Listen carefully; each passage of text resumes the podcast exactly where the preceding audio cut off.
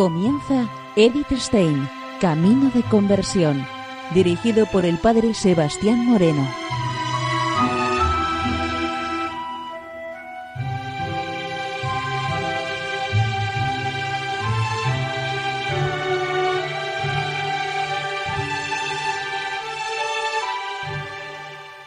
Muy buenos días, nos de Dios.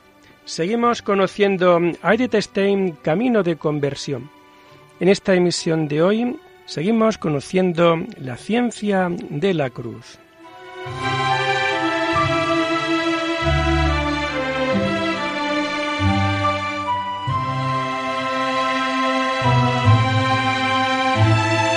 Nos comenta Edith Stein lo siguiente. Exige una fe que se apoye puramente en la doctrina de Cristo y su Iglesia y no busque ningún apoyo en revelaciones extraordinarias. Durante el capítulo de Lisboa fueron muchos, aun entre los padres graves, a visitar una monja que había llamado poderosamente la atención por sus estigmas. Guardaron como reliquias trozos de paño empañado en sangre de sus llagas.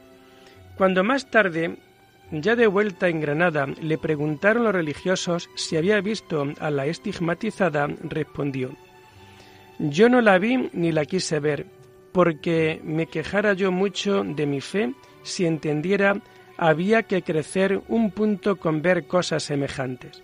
Su fe estimaba más la llaga de Cristo que todas las cosas creadas, y no tenía necesidad de otras llagas. Juan quería una esperanza dirigida a Dios incondicionalmente, con la que el alma le esté siempre mirando sin poner en otra cosa los ojos, y estaba convencido de que un alma tanto alcanza cuanto espera. El padre Juan Evangelista testifica que en los ocho o nueve años que convivió con el santo, siempre observó que vivía totalmente en esperanza y que ésta le sustentaba. En particular, puede testimoniar que siendo el procurador del convento de Granada y Juan prior, un día faltaba lo necesario para el convento y le pidió permiso para poder salir a procurárselo. Él le advirtió que confiara en Dios y nada le faltaría. Después de un tiempo volvió y le apremió de que ya era tarde y que había enfermos a los que tenía que atender. El santo le mandó a su celda para que pidiera a Dios lo que necesitaba. Él obedeció, pero después de un rato, por tercera vez, volvió al prior y le dijo, Padre, esto es tentar a Dios. Deme vuestra reverencia licencia e iré, que es muy tarde. Esta vez consiguió el permiso, pero en esta forma. Vaya y verá cómo le confunde Dios en esa poca fe y esperanza que tiene. Y efectivamente, cuando se iba a poner en camino, trajeron al convento lo que necesitaban. Algo parecido experimentó también en otras ocasiones.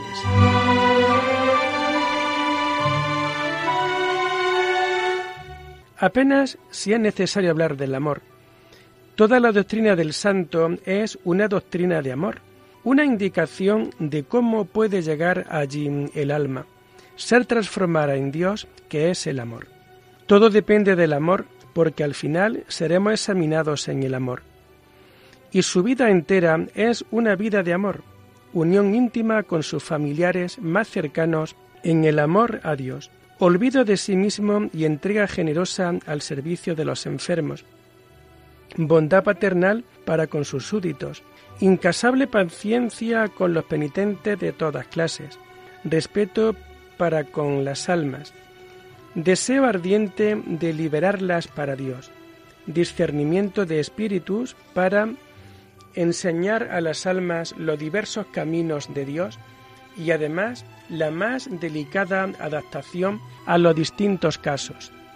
A los novicios los sacaban al aire libre, les dejaba que cada uno escogiese un lugar solitario de su agrado, para que allí, según la inspiración divina, cada uno llorase, cantase o rezase. Ni siquiera para sus enemigos tienen una palabra hiriente. Lo que le hacen para él es sólo obra de Dios. De ello no debe ni hablarse. Todas estas diversas formas de amor al prójimo tienen su raíz en el amor de Dios y del crucificado.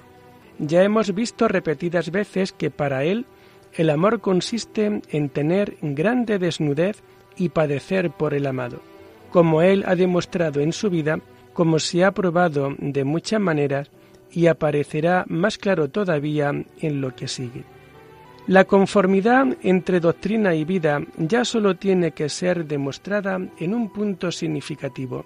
Juan de la Cruz ha acentuado reiterativamente en sus escritos que no sólo se tiene que renunciar a todos los conocimientos y gustos naturales, sino también a todos los favores sobrenaturales de Dios, visiones, revelaciones, consolaciones, etc., para acercarse al Dios incomprensible por medio de la oscuridad de la fe, trascendiendo todo lo comprensible. Los testimonios de las diversas épocas de su vida nos indican que el santo fue colmado abundantemente de gracias extraordinarias, pero también nos dan a entender que con todas sus fuerzas trataba de rechazarlas.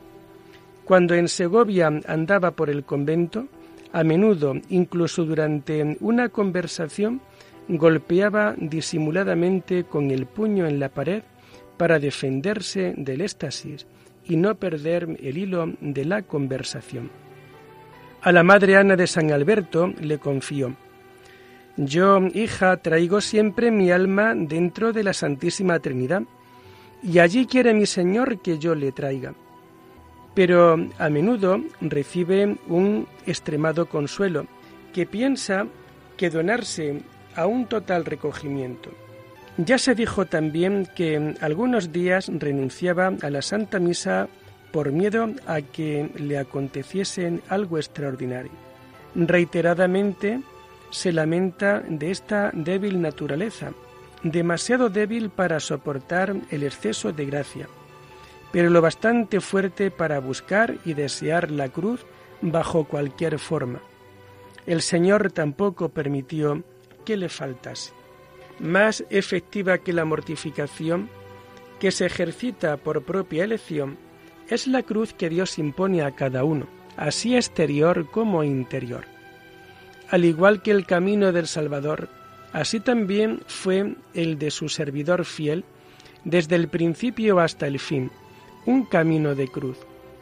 Miseria extrema y pobreza en los primeros años de la infancia. Vanos intentos para ayudar a la madre en la dura lucha por la existencia. Después, un trabajo profesional que exigía corporal y anímicamente el absoluto empeño de sus fuerzas y una continua superación. Estos son los principios de la escuela de la cruz. Le siguen las decepciones sobre el espíritu de la orden, a donde le condujo la llamada de Dios.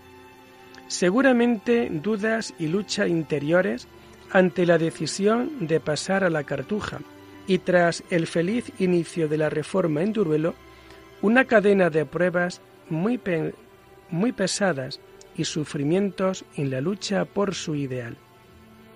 En la vida del Señor, sin duda, las horas más felices fueron las pasadas en la noche callada en diálogo solitario con su Padre, pero eran también sólo un respiro tras la actividad que le situaban en medio de la, de la muchedumbre de los hombres y le ofrecían diariamente y a todas horas, como bebida de hiel y vinagre, la mezcla de debilidad humana y vulgaridad y maldad. También Juan conoció la felicidad de las horas calladas de la noche y el diálogo con Dios bajo un cielo abierto. También como rector del colegio de Baeza, adquirió un terreno junto al río. Allí pasaba días enteros en compañía de Juan de Santa Ana. La noche la pasaba solo en oración, pero a veces tomaba a su compañero, iba con él al río y hablaba con él de la belleza del cielo, de la luna y de las estrellas. También como prior de Segovia tenía un oasis parecido, una ermita en lo alto con un amplio panorama. Allí se retiraba, tan a menudo como los negocios se lo permitían. Vivir la oración en silencio y soledad era su deseo desde su juventud hasta el final. Pero la mayor parte del tiempo de su vida estaba saturado con las obligaciones de los cargos. Y como ha seguido al Salvador en la atención amorosa a los enfermos, incluso con el carisma de curaciones milagrosas, así le sigue en la sacrificada preocupación pastoral por las almas. Mientras era rector en Baeza, siguiendo su ejemplo, se confesaba de la mañana a la tarde. Estaba a disposición de cualquiera. Una vez le pidió el portero, el hermano Martín, un confesor afable para un pariente, un capitán de costumbres relajadas. Fue él mismo y convirtió tan profundamente a este hombre mundano que ahora día y noche venía al convento para participar de los ejercicios espirituales.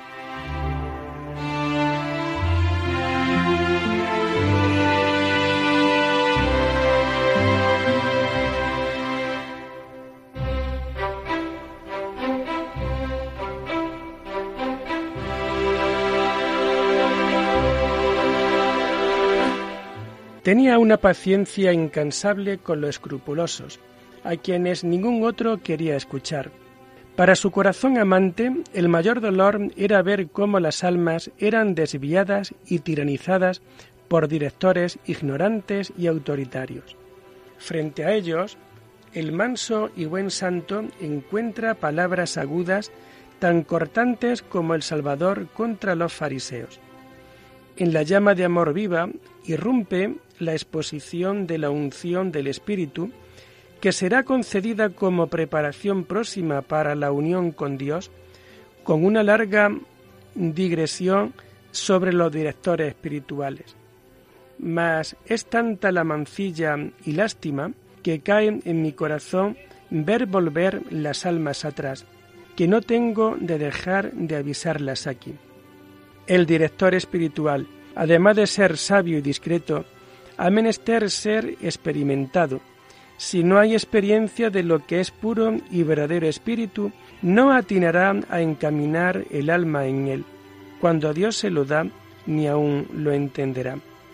De esta manera, muchos maestros espirituales hacen mucho daño a muchas almas, que no sabiendo ellos más que para estos, los principiantes, y aun eso plega a Dios, no quieren dejar las almas pasar aunque Dios las quiera llevar, a más de aquellos principios y modos discursivos imaginarios.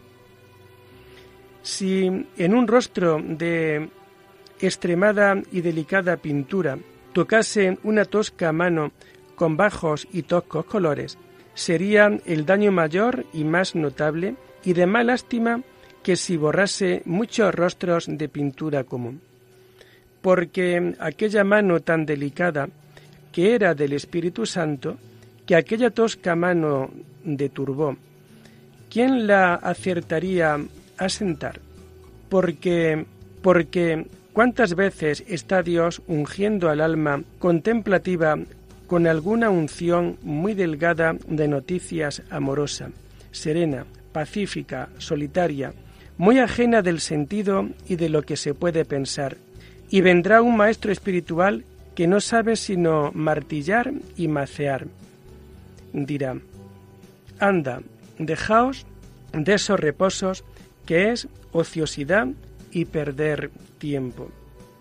Cuanto tales directores carecen de la ciencia de vida, no tendrían que entremeter su tosca mano en cosa que no entienda, no dejándola a quien la entienda, que no es cosa de pequeño peso y culpa hacer una alma perder inestimables bienes y a veces dejarla bien estragada por temerario consejo. Y así, el que temerariamente yerra no pasará sin castigo según el daño que hizo, porque los negocios de Dios, con mucho tiento y muy a ojos abiertos, se han de tratar mayormente en caso de tanta importancia y en negocio tan subido como es el de estas almas, donde se aventura casi infinita ganancia en acertar y casi infinita pérdida en errar. Pero del todo inexcusable es un director que, tratando un alma, jamás la deja salir de su poder. Allá por los respectos e intentos vanos, cuando ella necesita una enseñanza superior a la suya. No cualquiera que sabe desbastar el madero sabe entallar la imagen, ni cualquiera que sabe entallar sabe perfilarla y pulirla. Y no cualquiera que sabe pulirla sabrá pintarla, ni cualquiera que sabe pintarla sabrá poner la última mano y perfección. Pues veamos si tú, siendo solamente desbastador, que es poner el alma en el desprecio del mundo y mortificación de sus apetitos, o cuando mucho entallador, que será imponerla en santas meditaciones, y no sabes más, ¿cómo llegarás esa alma hasta la última perfección? Sino en la obra que Dios en ella ha de ir haciendo, porque cada una lleva Dios por diferentes caminos. ¿Quién habrá como San Pablo que tenga para hacerse todo a todos, para ganarlos a todos? Y tú de tal manera tiraniza las almas de suerte que les quitas la libertad. Del mismo modo, Juan, que incluso como superior ganaba con bondad altruista a todos los corazones, que hacía una corrección necesaria solo con mansedumbre y amor paternal, se dirige con decisión contra un régimen de dirección brutal. Cuando viésemos en la orden perdida la urbanidad, parte de la policía cristiana y monástica, y que en lugar suyo entrase la agresividad y ferocidad en los superiores, la llorásemos por perdida.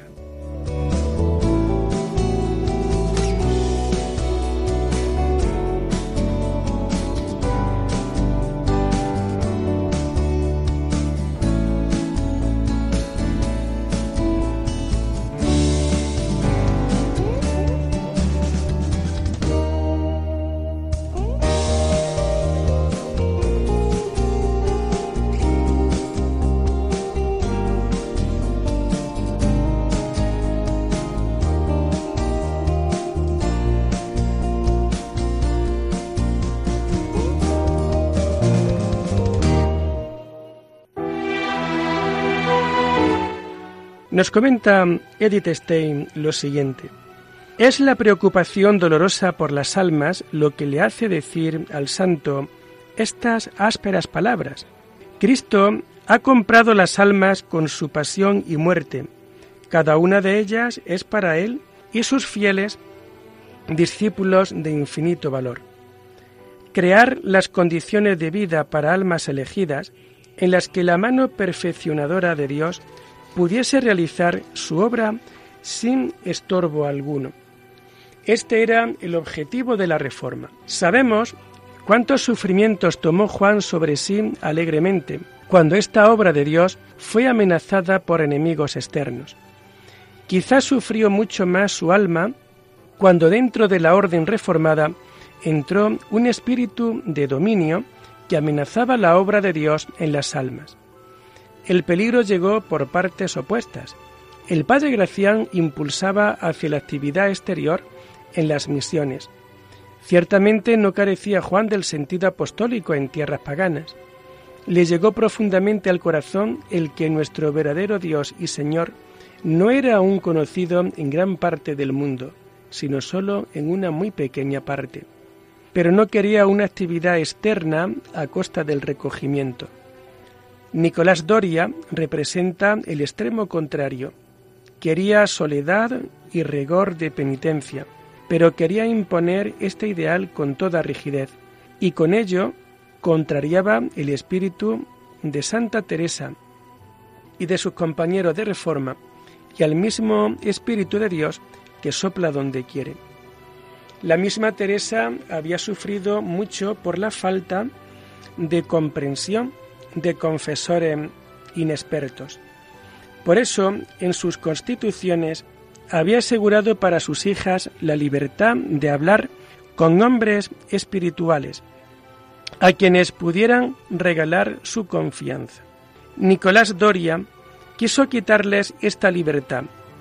Desde 1585, como provincial y con amplios poderes otorgados por Roma, introdujo una constitución centralista, un consejo general que nombraba priores, predicadores y confesores. Juan de la Cruz, junto con Ana de Jesús y María de San José, grandes hijas de Teresa, con Luis de León y Domingo Báñez, viejos amigos de la Reforma, luchó por la herencia de la santa fundadora. También eran sus hijas de cuya vida espiritual se trataba.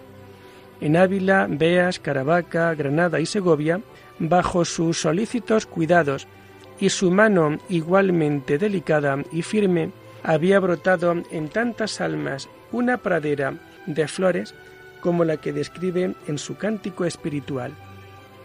¿No le tendría que parecer como un fracaso de la obra de su vida si ahora caía el granizo de la persecución sobre estos jardines del paraíso?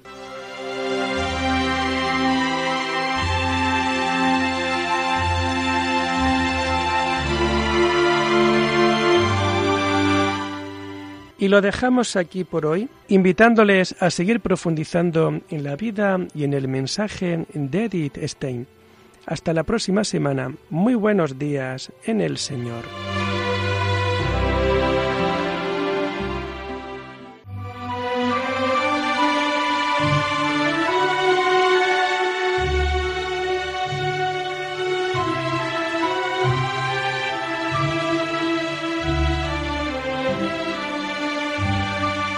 Han escuchado Edith Stein, Camino de Conversión, con el Padre Sebastián Moreno.